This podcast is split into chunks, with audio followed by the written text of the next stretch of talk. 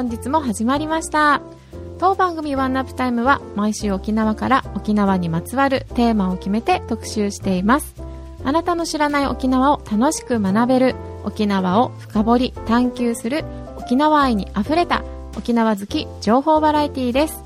毎週水曜日21時からイノワンシティ FM81.8MHz 毎週土曜日17時から FM 那覇 78.0MHz からもお聞きいただけますまたスマホや PC からリスラジのアプリやサイトを通して番組をオンタイムでお聞きいただけますそしてワンナップタイム公式サイトから過去の放送番組や裏番組もポッドキャストとしてお聞きいただけますはーい、こんばんは。ワンナップタイム始まりました。パーソナリティの大浜や子です。そして、もう一人。はい、えー、コバでございます。よろしくお願いいたします。はーい、よろしくお願いします。じゃあね、今夜もゆるーくやっていきたいんですけれども、はい、はい、コバさん、沖縄で過ごすクリスマス、はい。どんなご予定ですか？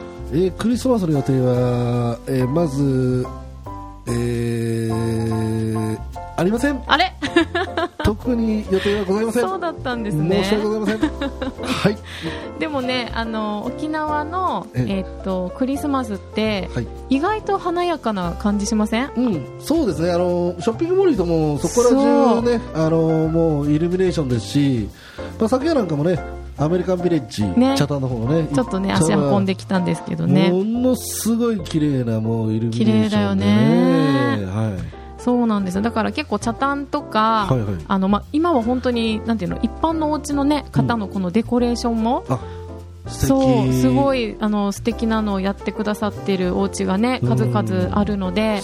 本当にね、こう、目を、あの、楽しませてくれてるなっていうのが、意外と沖縄はね、はいそういうところもあるので、うんリスナーの皆さん、ぜひ、あの、見つけてね、あの、まあ、あまり迷惑にならないように、あ見に行って、はい、見たらどうかなっていうふうにも思いました。はい、ということで、まあ、こういうね、クリスマスの時期ではあるんですが、我がワンナップタイムはですね、はい。えっと、また沖縄のテーマをね、深掘りしていきたいと思っております。はい。では、今夜のテーマは、はい。ワンナップタイム第37回目の特集は、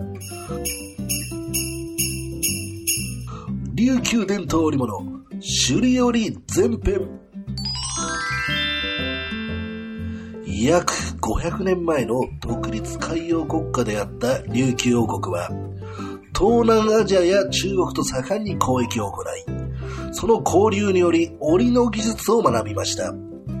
数百年の年月を積み重ね、沖縄の気候風土に育まれた様々な個性を持つ琉球織物が生み出され、現代に至っています。本日はそんな現代に受け継がれた琉球伝統織物、首里織の特集でございます。今回は、あやこさんが、琉球伝統織物首里織の中で、ロートン織を沖縄ワールドで体験してきましたよね。実際に体験してみて、どうでしたか？はい。で、私もあの、初めての、えーロートン織りの体験ではあったんですが、えー実は私、あの、おばあちゃんがこの織物をしてたので、あの、おばあちゃんのお家に遊びに行くと、このおばあちゃんが織物をしている横で私は遊ぶみたいな経験、まあ、ちっちゃい頃からね、うんやってたので、実際にこう、自分で、本当にこの足と手を使って、あの、折りができたっていうのは、子供の頃はやっぱ触らせてもらえなかったから、本当に繊細なものなので、あの、だってね、お仕事のもの、なんていうのかな、その、傷つけてはいけないじゃない、はい。だからこう、触ってはいけなかったんですけど、うんうん。大人になって、本当にこの、まあ、40を過ぎてね、はい。初めてこの経験ができたのはすごく良かったなっていうふうに思いました。なんかすごく音も心地よかったし、ね。すごいなんか懐かしいなっていう体験になりましたね。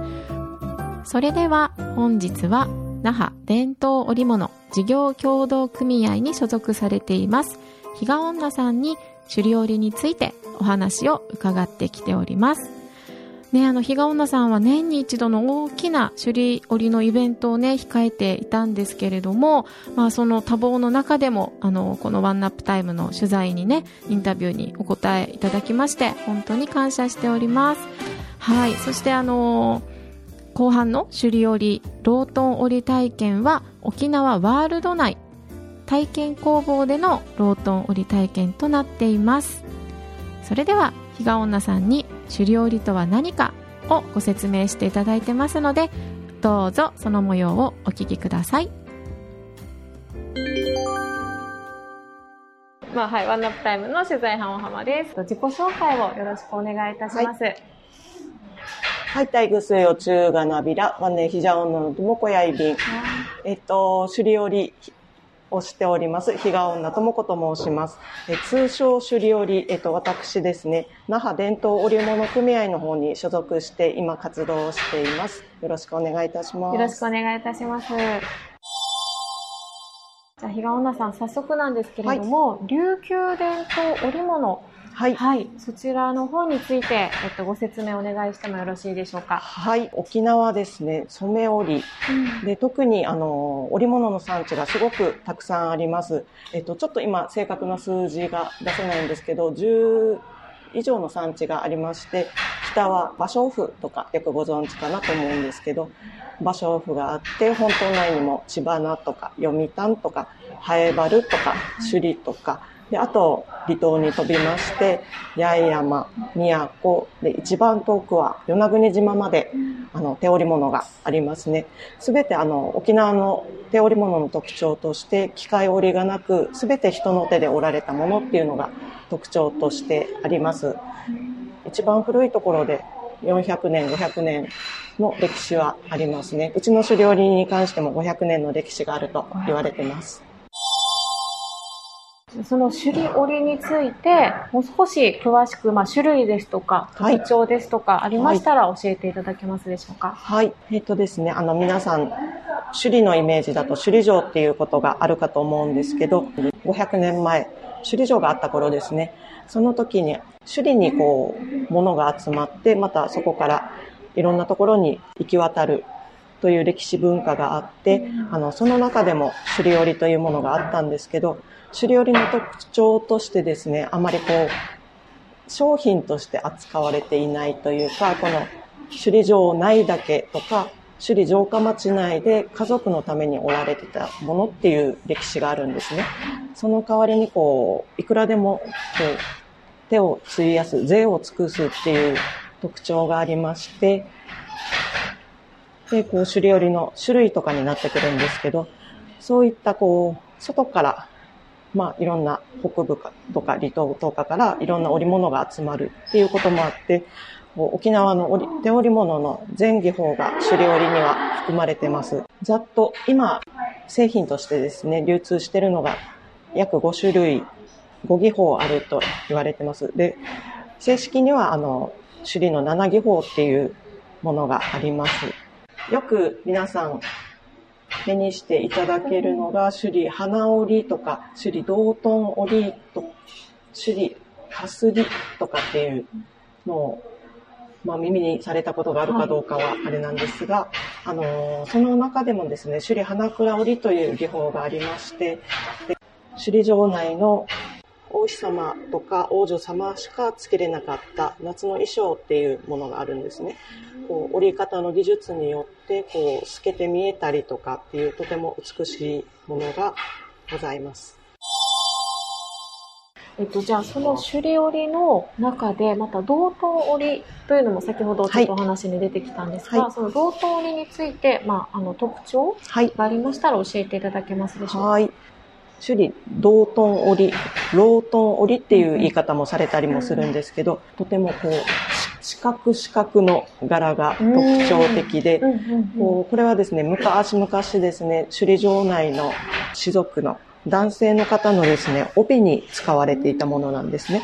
で遠くからでもこう身分がわかるように、はっきりした柄で、こう、カクカクとしたものを、道頓織と呼んでます。で、今ではこう、あの、男女問わずつけていただけるようなデザインになってたりもしますね。はい、ありがとうございます。はいあなるほど。あれはこう、遠くから見ても身分が分かりやすいようにっていうことで、はい。この四角がななんだろう、こう主主体となった模様になはい。ってるっていうことなん隠ですしいデザインというか、はい。ええ初めて聞いた。なるほどですね。はい、ということで、比嘉女さんのね、インタビューの中で、いろいろこの狩猟りについて聞かせていただいたんですけれども、はい。私やっぱ一番エピソードとして残ったのが、この手作り。まだね、狩猟りっていうのはすべて手作りであ彫られてるっていうのがやっぱりびっくりしましたね。ね手間も時間もかけて、はいまあ、ああいった技術が、はいあの、受け継がれてるんだなっていうのをすごく感じました。うー。うんん。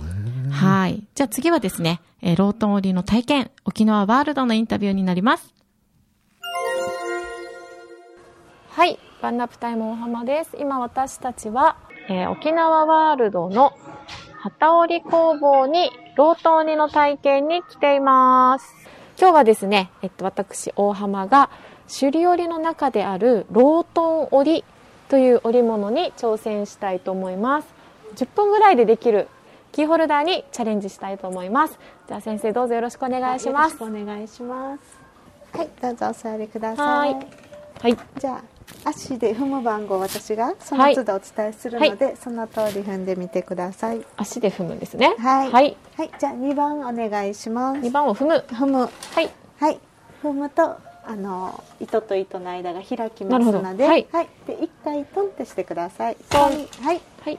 じゃあ糸を横糸を持って横糸を持って。はい、通していきます。通したら、はい二回トントン、トントン、トントンもう少しあの優しく優しくお願いしま。すはい、三番です。3番。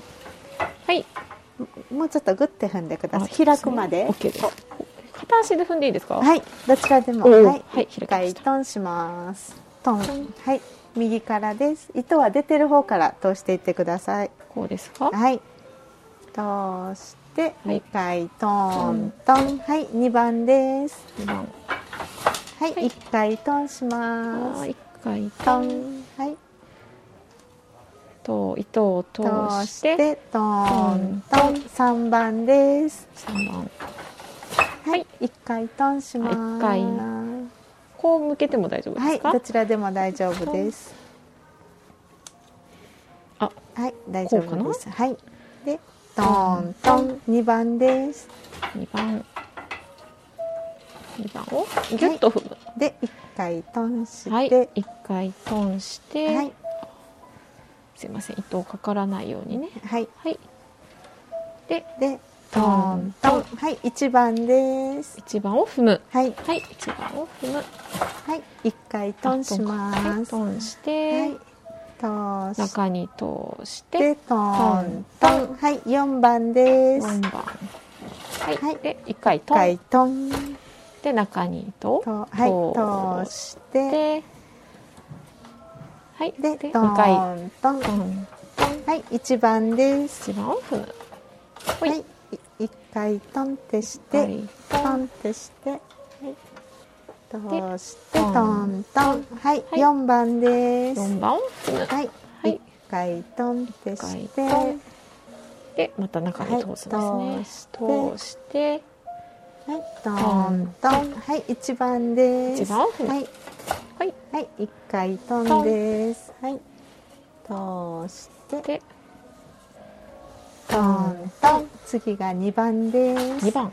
2番を踏み込む。はい、はい一。回トン。トンはい、じゃあ通して、通して、あ、なんか引っかかったかな？あ大丈夫です大丈夫ですか、はで、トントトン。ントン、トントン、はい、三番です。3番。はい、はい。はい、一回トンします。あ、1回トン。トンして、通して、トントン、はい、あ二番です。模様が出てきた。模様ができてきてます。すね。はい、二番です。はい。はい、一回トンして。トンして忘れそうになっちゃいますね。はい。通してトントン。はいまた3番です。3番。はい1回トンします。トンして中に通通ししてトントン。2番ですはいはい1 1回回トンしして中に通ああ中に通してはいトントン。はい1番です。一番を踏み込んでで1回トンして。はい以上となります。はいじゃあ模様ができましたので、はい。模様の説明をします。はい。この水色の大きい四角でこれが12345個。はい。でこっちが1234つです。はい。5つと4つで五つ夜柄と言います。いつの夜までも末永くお幸せにっていう、はい、はい意味がありまなるすほどですね。はい。じゃあ仕上げは私がはい。お願いします、すはい。じゃああ大丈夫立っても大丈夫ですか？はい、はい、じゃあ立ってください。よいしょ。はい。じゃあ朝狩りください。はい。ありがとうございますはい。ありがとうございます。はい。出来上がった。ああ素敵じゃない。ね素敵ね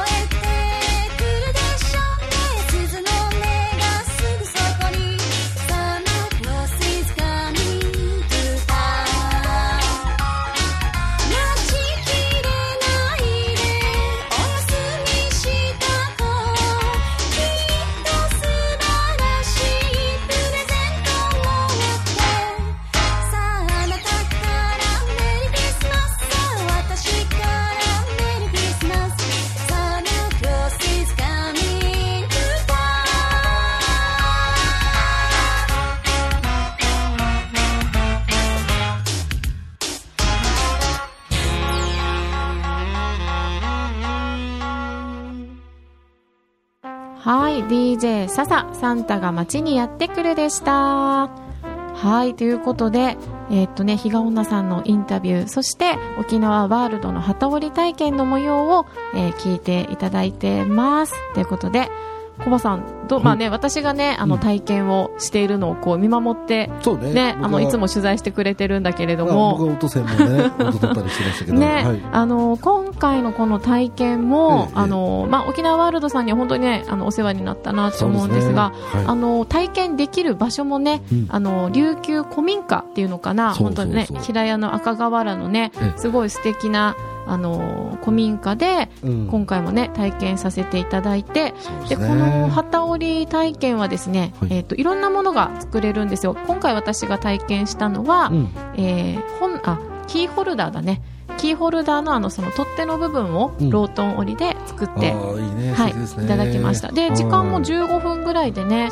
あの織ることができてであのインタビューにもあったんですけどしっかりねあの教えてくれる、うん。あの技術者の方がねそばについてはい。あの足もね本当はねなんていうのかなあの5箇所ぐらい踏む場所違うんですよ。はい。それをこうあの1番ですよ、2番ですよ、3番ですよとかって言ってすごく丁寧に教えてくださるのであの大丈夫です、不器用な私でもすごく素敵なキーホルダーができたのでぜひリスナーの皆さんもあの体験してみてはどうかなっていうふうにね思います。で首里の、えーロートン織りで今回はね模様はあのいつのいつの世までもっていうその柄をね、はいえー体験させていただいたんですけれども、うんはい、これもすごく素敵なメッセージがね、ねえーこもっている織物なので、えー皆さん、もうなんか本当に琉球の織物の魅力にね、えー私もなんか再発見させてもらったなっていう風な今回の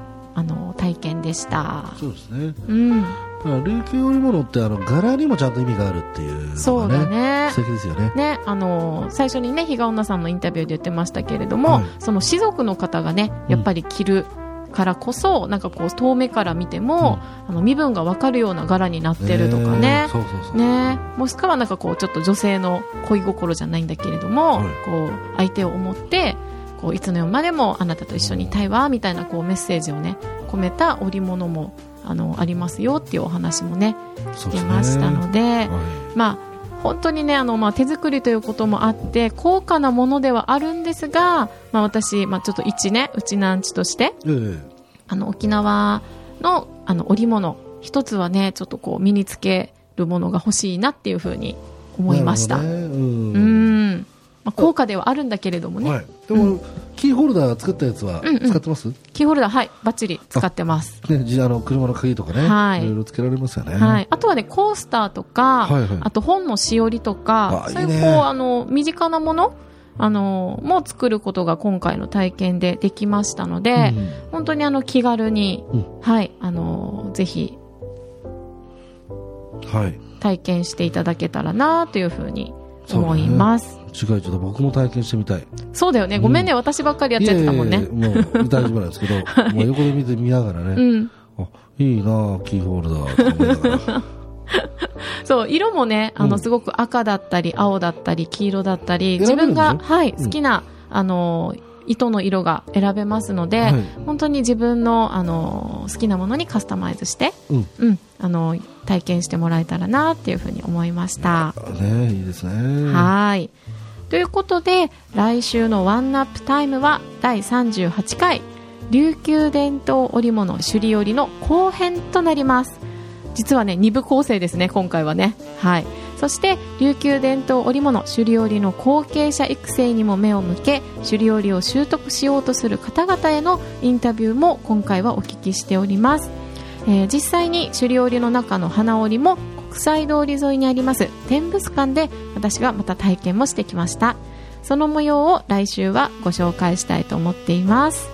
はいということで次週はねもう年末になりますね。ね12月29日水曜日21時からギノワンシティ FM、そしてなんと1月1日。お。元旦ね土曜日17時から FM 那覇での放送となります。はい。